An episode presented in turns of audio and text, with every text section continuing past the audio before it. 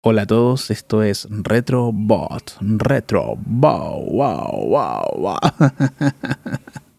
Era usual en los 80 que los programas de radio, sobre todo aquellos enfocados a un público juvenil, tuvieran ese estilo de locución. Muy rimbombante, hiperproducida, como si se tratara de una voz que venía de otro planeta, de otra galaxia. Y por lo que pude averiguar, eso, además de parecer muy cool, tenía un fin estratégico. Lo hacían porque se buscaba que la audiencia asociara un tipo de locución particular con el programa, como si fuera un elemento distintivo. Y en ese sentido, y ya dejando un poquito de lado la radio, dentro de los programas de televisión que estaban dirigidos a un público juvenil, había uno que hacía bastante bien esto de asociar una locución a un programa. Ese era Sábado Taquilla, no sé si se acuerdan. Bueno, si no se acuerdan, se los presento. Sábado Taquilla era un programa que se emitió en los 80s y que, como lo sugiere su nombre, se emitía los días sábados, a eso de la hora del almuerzo, cuando te servían arroz con vianesa. Típico que los días sábados te daban arroz con vianesa, o por lo menos en mi caso era así, era una forma de regalonearte, dándote algo rico para el almuerzo. Bueno, Sábado Taquilla consistía en un ranking de alrededor de 10 videoclips de artistas que iban desde el pop al rock, los cuales eran los estilos más populares entre la juventud.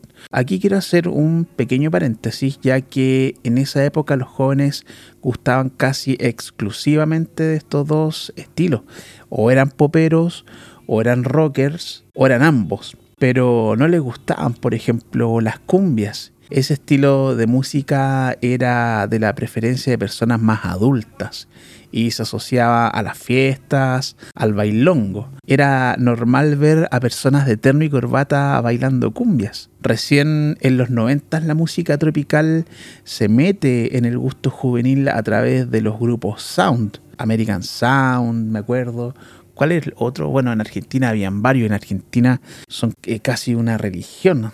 Eh, como se dice en mi país, son como tontos para la cumbia. Y, no, es, no es peyorativo, ojo, no es un insulto, es una forma de decir que son muy fanáticos de algo, ¿cierto? Ser como tonto para algo significa ser muy fanático de algo. Pero bueno, volviendo a Sábado Taquilla, este programa era conducido por Jorge Aedo.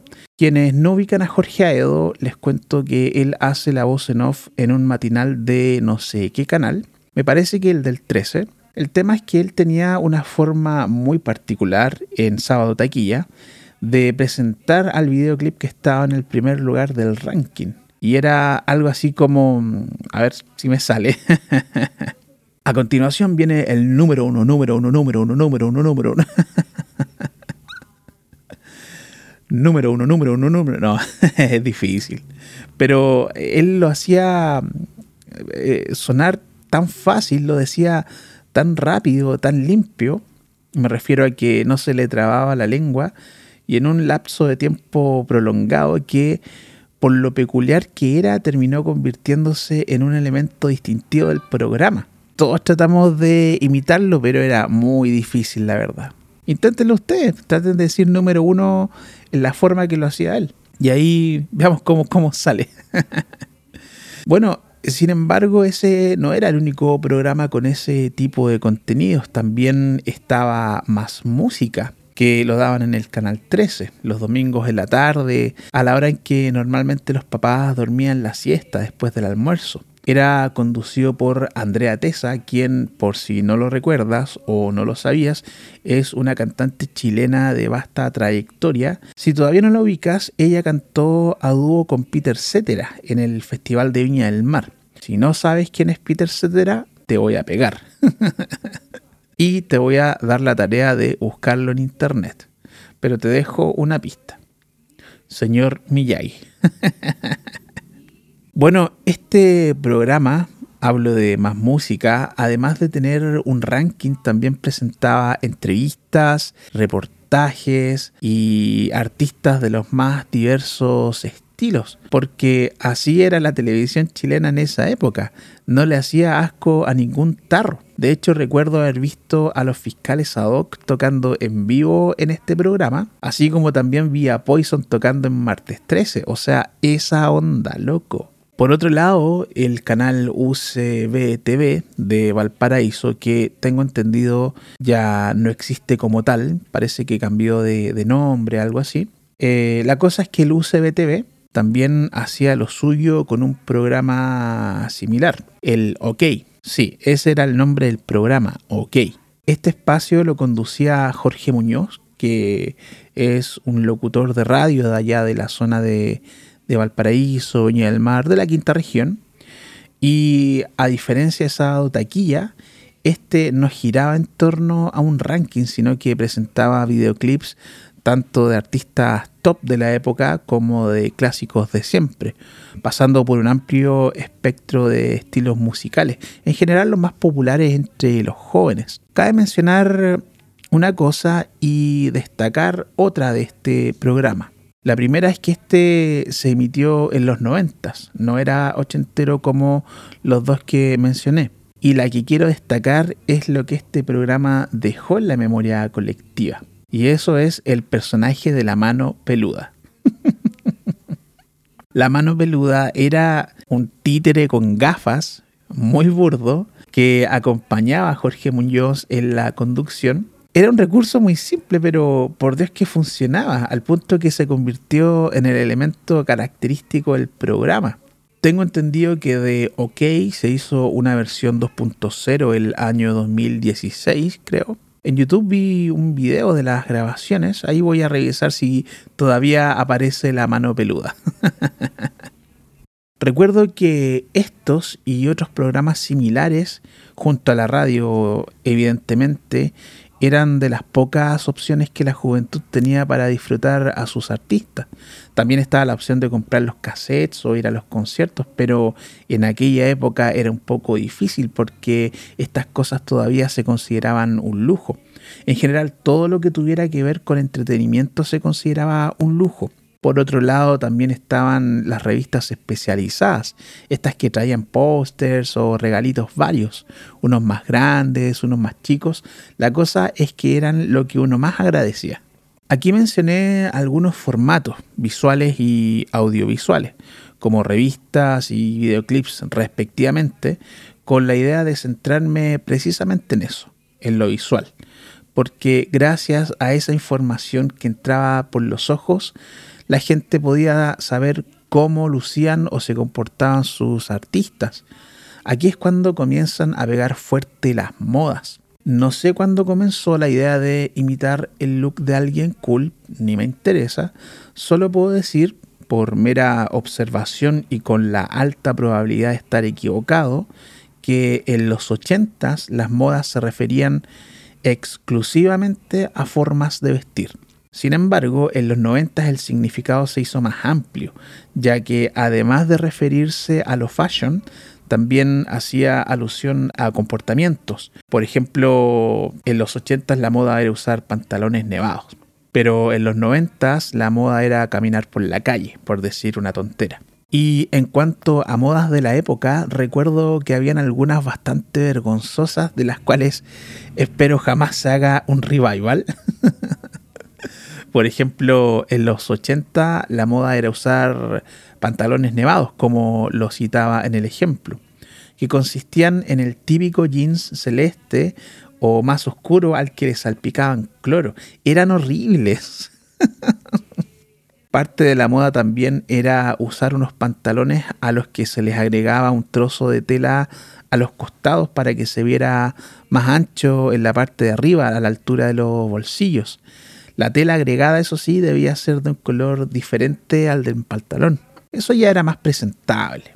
O también estaban los pantalones. No sé, nunca supe si la palabra es plinzados o pinzados. Pero ya, supongamos que es pinzados. Con su buena alpargata iberia, que eran muy populares entre los artistas de pop electrónico, onda A Flock of Seagull, en los 90 recuerdo que la moda era usar el corte de pelo del Bambán Zamorano. ese que era cortito adelante y largo atrás, también conocido como Chocopanda, en alusión a los cabros que vendían helados en las micros que usaban ese estilo de corte de pelo. De la misma década también recuerdo cosas como el oso, que consistía en quitar la mano justo al momento en que ibas a saludar a alguien. Y ahí en ese momento tú le decías oso, oso. Idiotez que se inventó en un programa de Julio Videla. Pero la idiotez máxima y de muy mal gusto, por cierto, era cuando decías alguna frase terminada en eta. Y los tarados te decían, venga el burro y telo, bueno, ya saben lo que le sigue. Al respecto, en el colegio yo tenía un compañero de curso que tenía por apellido Ansieta. Era el primero de la lista. Y cuando el profe pasaba la lista, comenzando por su apellido, todo el curso le gritaba al unísono, venga. Claro, con el tiempo la frase quedó reducida a solo decir venga. Pero volviendo al tema de la televisión, en los 90 con la aparición del MTV, el acceso a material audiovisual era mucho más expedito. Claro, si tenías televisión por cable, ahí se mostraban los estrenos, en, en general la creme de la creme. En un momento todas las bandas o solistas soñaban con que MTV pasara sus videos, porque aparecer ahí te da prestigio.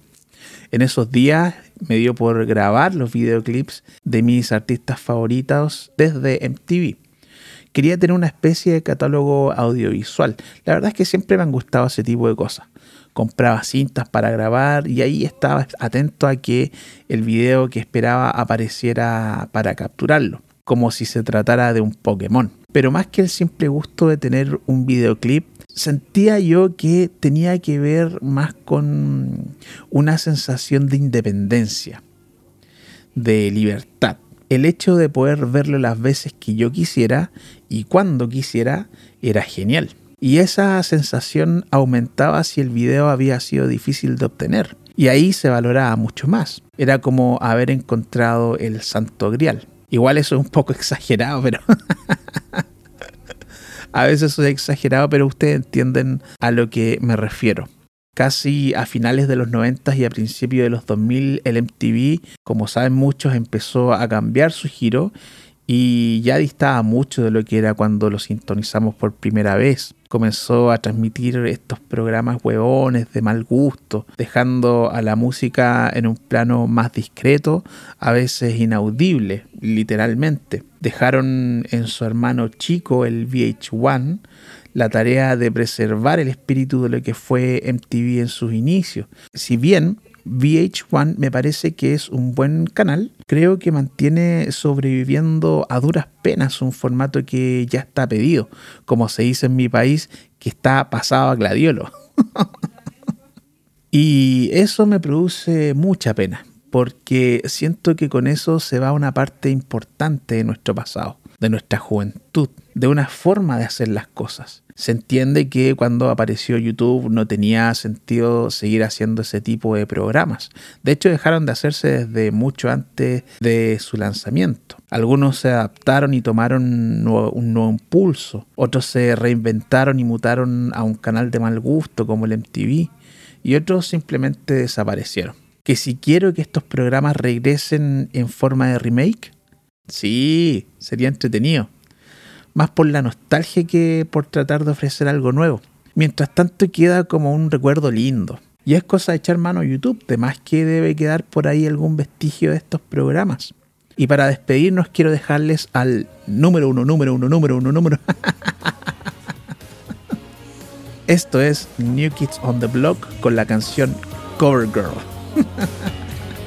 Chao, nos vemos.